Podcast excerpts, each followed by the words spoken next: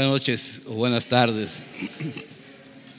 Es, es un privilegio estar compartiendo en, en, estos, en este tiempo y sobre todo en esta, en esta fecha que llegamos a la mayoría de edad, ¿verdad? La iglesia. Me tocó compartir el tema de, de matrimonios, pero voy, voy, a hacer algo diferente. Ah, le, le, voy a pedir, le voy a presentar una anti-introducción, ¿verdad? Dice, debo decirte que no es irrelevante, no te esfuerces en comprenderlo, no pierdas tu tiempo en leer esto. Hay muchas cosas en las cuales pensar ahora.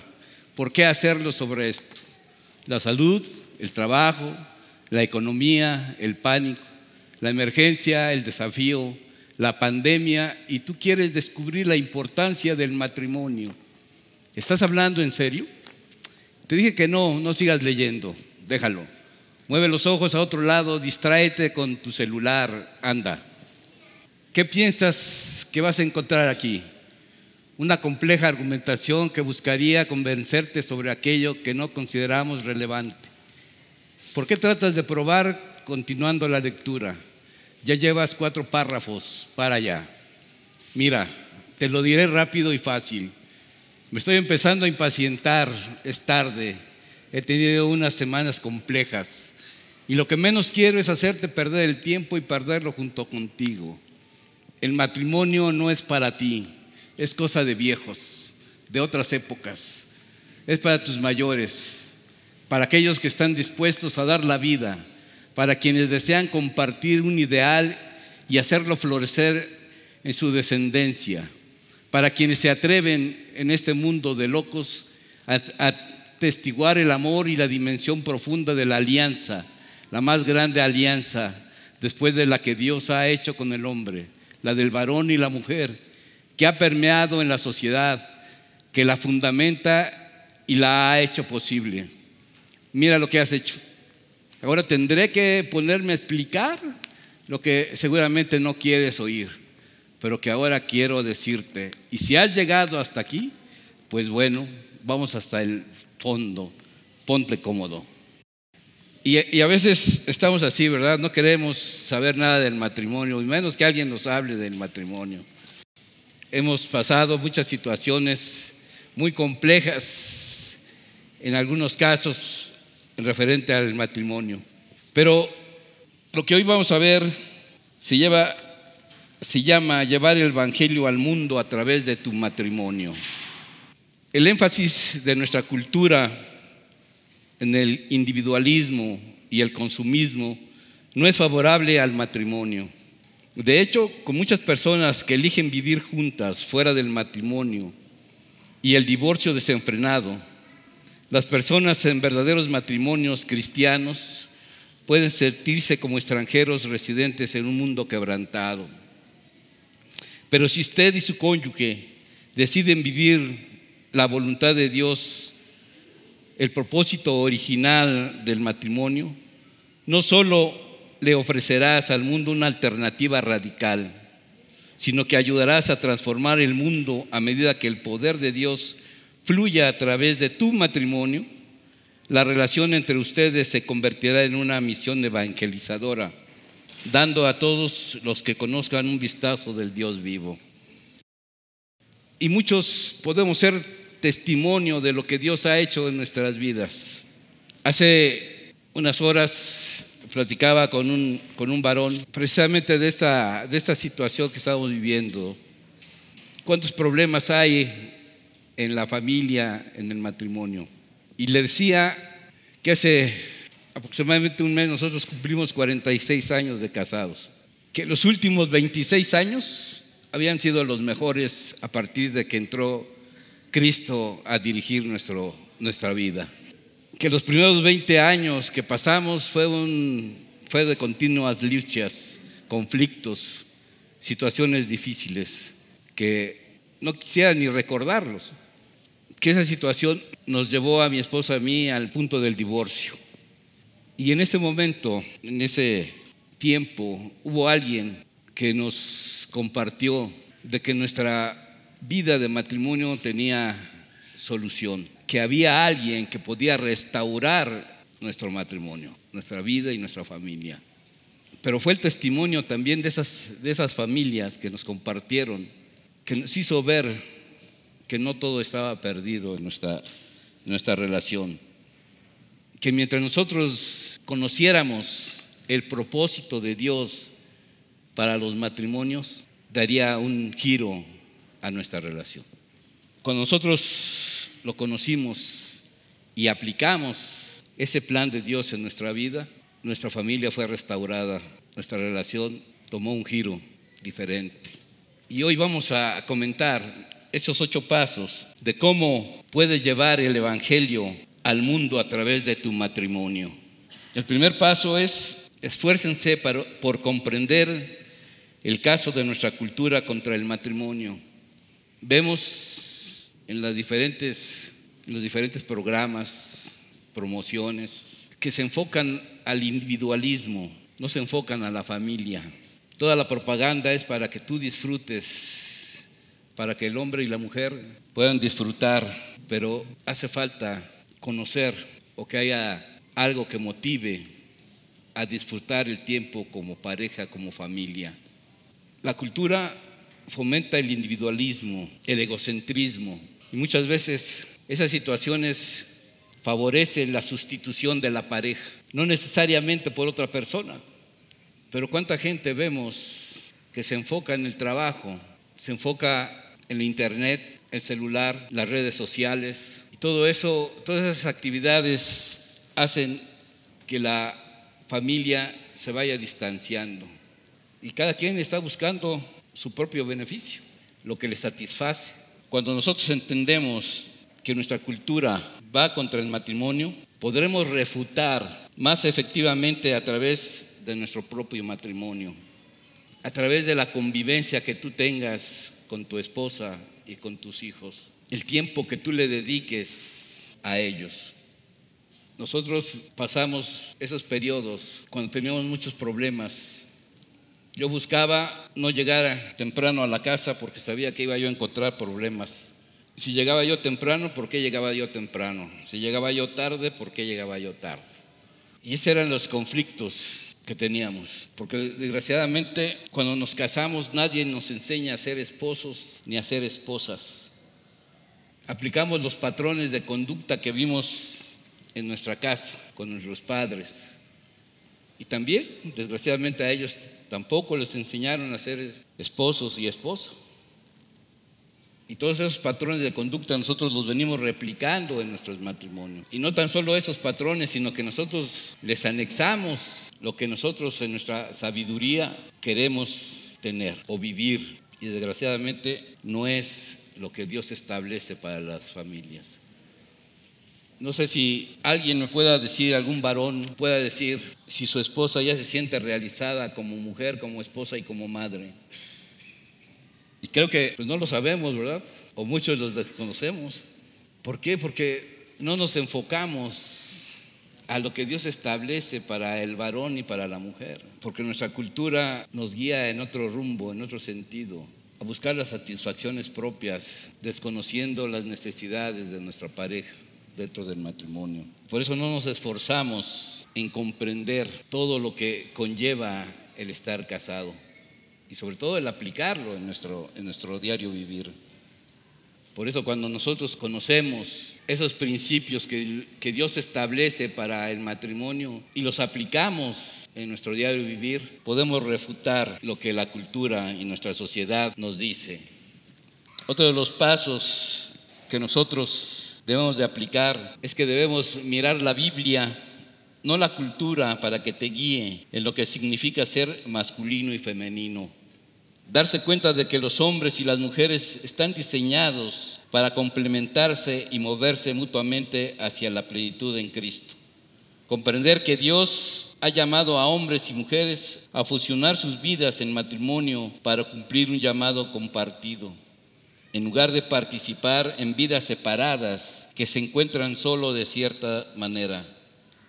Dios tiene la intención de que las parejas compartan cada parte de sus vidas entre sí. Sepan que como personas creadas a la imagen de Dios, los esposos y las esposas deben ayudarse mutuamente acercarse más a Dios a través de su relación mutua. Y desgraciadamente cuando desconocemos lo que la Biblia establece o bien escrita, cometemos muchos errores. En nuestro caso, perdón por el yoyo, mi esposa conoció primero de Cristo pero ella aplicó los principios en su vida, todo lo que fue aprendiendo, lo que Dios establecía para la mujer, ella lo, vivió, lo aplicó. Y el cambio se generó, en nuestra, se fue generando en nuestra relación a través del testimonio de ella. Todos nosotros llegamos por el testimonio de mi esposa. El pastor y yo fuimos los, los más rejegos. Yo tardé dos años, él fue menos, tardó menos en llegar a Cristo. Pero yo tardé dos años en llegar a Cristo. Y tardé en llegar porque pensaba que mi esposa, sus cambios que, eh, que manifestaba no eran auténticos. Pensaba que estaba fingiendo, ¿verdad? Ese comportamiento. Entonces yo hacía yo las cosas que más le, le molestaban, ¿no? Para, para poder decirle, mira, ¿Ya ves? Nada más estás fingiendo. Pero el Señor la, fortaleció día con día y aquí estamos todos sirviendo ahora en estos 18 años. Pero fue el testimonio, ¿verdad? ¿Y cuántas parejas, cuántos matrimonios hay en la iglesia que viene el esposo o la esposa solos?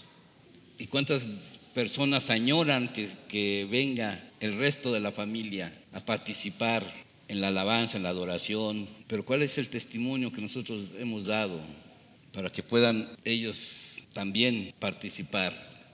Y ese más que nada es estar convencidos, tener la convicción de que Dios es el que transforma nuestras vidas, es el que cambia. Si nosotros queremos cambiar a las personas, sí los vamos a cambiar, pero de código postal, ¿verdad? Entonces los cambios se deben de suscitar en nosotros primero. Otro de los pasos que tenemos que aplicar es cambie su enfoque de sus propias metas a las metas de Dios. Sepa que Dios tiene un propósito mucho mayor para el matrimonio que simplemente la felicidad personal en la tierra. En cambio, Dios quiere usar el matrimonio para transformar a los esposos y esposas en personas que fielmente llevarán su imagen en la tierra y desarrollarán valores que contarán para la eternidad. Tenga en cuenta que cuando las parejas abandonan la búsqueda de la realización personal y toman los riesgos necesarios para seguir a Dios en sus matrimonios, a menudo encuentran gozo como resultado.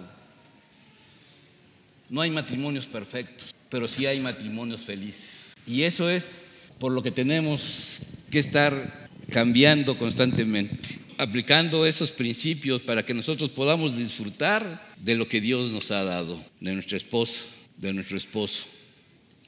Va a haber situaciones difíciles en, en la pareja, pero la forma en que nosotros los enfrentemos es lo que va a hacer que podamos disfrutar esta relación. Cuando nosotros aprendemos los principios en la Biblia que dicen que dos son mejor que uno, que si uno cae el otro lo levanta, y los aplicamos en nuestro día de vivir las cosas se, van dando de diferente manera. Pero es necesario conocer lo que la Biblia establece para que nosotros podamos aplicarlo en nuestro matrimonio. Otro de los puntos que nosotros debemos de considerar, no estar aislados. Date cuenta de que Jesús no tenía la obsesión que nuestra cultura tiene actualmente con la familia nuclear pequeña y aislada. No piense en el matrimonio como un club de parejas, alejándose de otras personas. En cambio, tenga en cuenta que usted y su cónyuge son una parte vital de una gran familia, el cuerpo de Cristo, y que su matrimonio debe enriquecer a esa familia. Y eso es precisamente el testimonio que nosotros debemos de dar, los que ya Dios ha restaurado nuestra relación, que nos ha dado un estilo de vida diferente, que podamos orientar a otras familias que tienen situaciones difíciles en su relación, orientarles para que puedan continuar viviendo juntos. Una de las acciones que las parejas realizan cuando tienen problemas, la primera es correr, decir, ya no tiene solución mi, mi matrimonio. Cada quien por su lado, el divorcio. Y llámesele como se llame, es un fracaso en nuestra relación. La segunda acción es la pelea, decir yo no me voy, vete tú, y enfrascarnos en una lucha de poder. Y la tercera acción es el perdonar, el perdón. Y si nosotros hemos conocido de Cristo en forma individual, sabemos que Él nos ha perdonado cosas mucho mayores, mucho más graves, y que nosotros por consiguiente tenemos que perdonar. Y es algo que nos cuesta mucho trabajo en la pareja. Y, nos, y preferimos estar aislados, luchar solos, en lugar de venir y buscar el apoyo del cuerpo de Cristo, la familia, para que nos motive a tener un cambio en nuestra relación. Y algo que nos cuesta mucho trabajo, y es el siguiente paso, es enseñe con el ejemplo. En lugar de simplemente sermonear a otros sobre moralidad o simplemente tratar de legislarla, haga un impacto genuinamente positivo en la cultura, mostrando cómo está obedeciendo a Dios en su propia vida. Pídale al Espíritu Santo que le ayude a permanecer casado y construir un matrimonio saludable que muestre al mundo el poder del amor de Dios. No se limite a hablar de Dios a los demás. Deje que lo vean en acción mientras su matrimonio habla por sí mismo.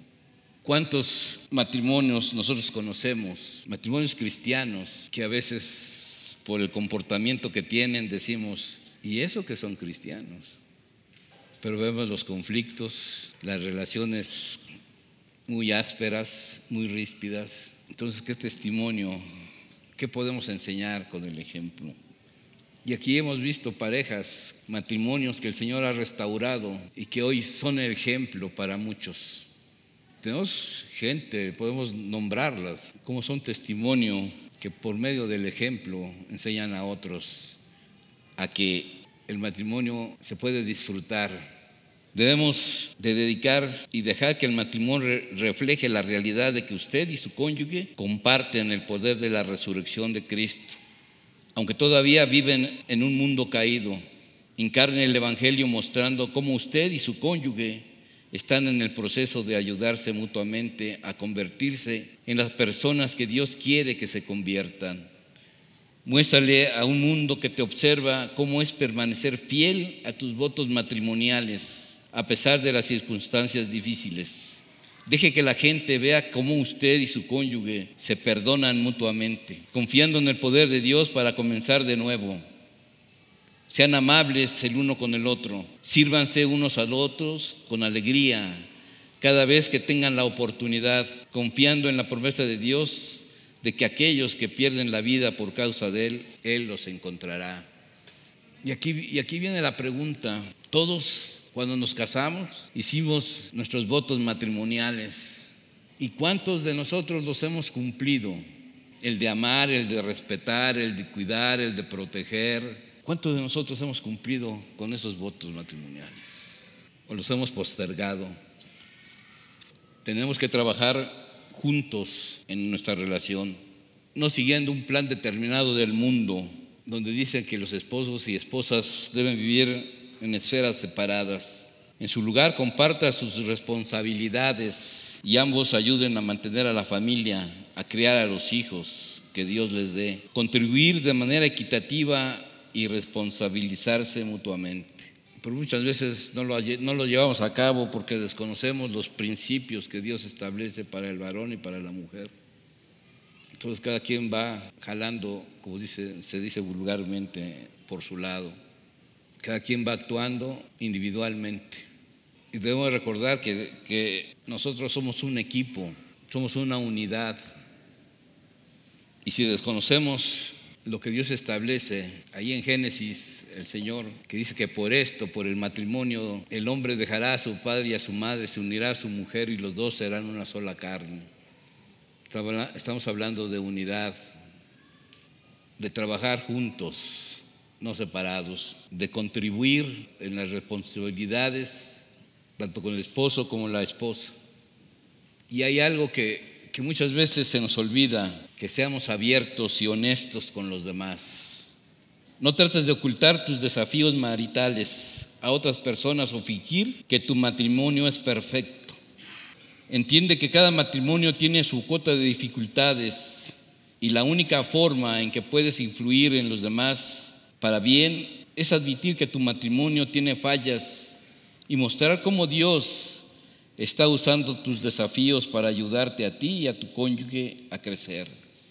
¿Cuántos de nosotros, o cuando les preguntamos a algunas personas, ¿cómo está tu matrimonio? ¿Cómo estás tú y tu, tu esposa? ¿Cuál es la contestación? Bien. Pero ¿quién es nuestro parámetro para decir que estamos bien? ¿Quién es nuestro parámetro para decir que estamos bien en nuestra relación? Si decimos estamos bien, pero y vemos al vecino que golpea a la esposa, que es un desobligado, pues a comparación de él, pues si yo estoy bien. Entonces, ¿quién es nuestro parámetro para decir que estamos bien? La palabra del Señor debe de ser nuestro parámetro. Es más, el modelo de Jesús debe ser nuestro, nuestro parámetro. Y si somos humildes, sencillos, pues sí podemos decir que sí, tenemos ese comportamiento, tenemos ese paso. Cuando nosotros entendemos que nuestro matrimonio no es un contrato, sino es un pacto que hacemos ante Dios, y entendemos ese, esa definición que el Señor establece para los matrimonios, que el matrimonio es un pacto que hacemos ante Dios de vivir juntos en cualquier situación que se nos presente. Podemos enfrentar muchas situaciones porque ya no estamos actuando en forma individual, sino que estamos uniendo fuerzas para poder dejar un legado a nuestros descendientes. Si nosotros no basamos nuestra relación en Cristo, todo lo que hagamos es un esfuerzo humano nada más. Y vamos a ver, todos conocemos matrimonios que necesitan que haya un cambio en su relación.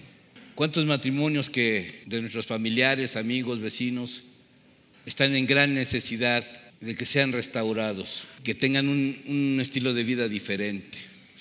Pero ¿qué tan dispuestos estamos en ser ese testimonio para que esas personas quieran acercarse a Cristo. Entonces, ¿qué es lo que me falta a mí como seguidor de Cristo, como discípulo de Cristo? Que he recibido gran bendición, que tengo que dar para que esos matrimonios tengan un cambio en su vida, en su relación. Era una, yo era una de las personas que cuando mi esposa me dijo que que teníamos que, compartir lo que de, de, gracia habíamos recibido, yo argumentaba muchas cosas. Claudia, ¿me, lees por favor Éxodo 4.9 al 11, por favor? Entonces, cuando yo entendí que no era yo el que iba a hablar, sino que era el Señor el que iba a utilizar mis labios, mi lengua, para transmitir lo que Él quería que otros conocieran o supieran. Entonces dije, no tengo argumento para compartir la palabra. Y eso es algo que nosotros tenemos que hacer. Y Dios nos da la oportunidad de poder llevarlo a cabo. Y el lema precisamente de estos 18 años de, de esta iglesia es, es mejor dar que recibir. Y creo que en la medida que nosotros nos enfoquemos en tener una buena relación en, nuestra, en nuestros matrimonios, podamos ser testimonio para otras personas que están en situaciones difíciles en nuestra relación, podemos lograr un cambio en la sociedad, en la empezando en nuestra casa, en nuestro hogar, con los nuestros.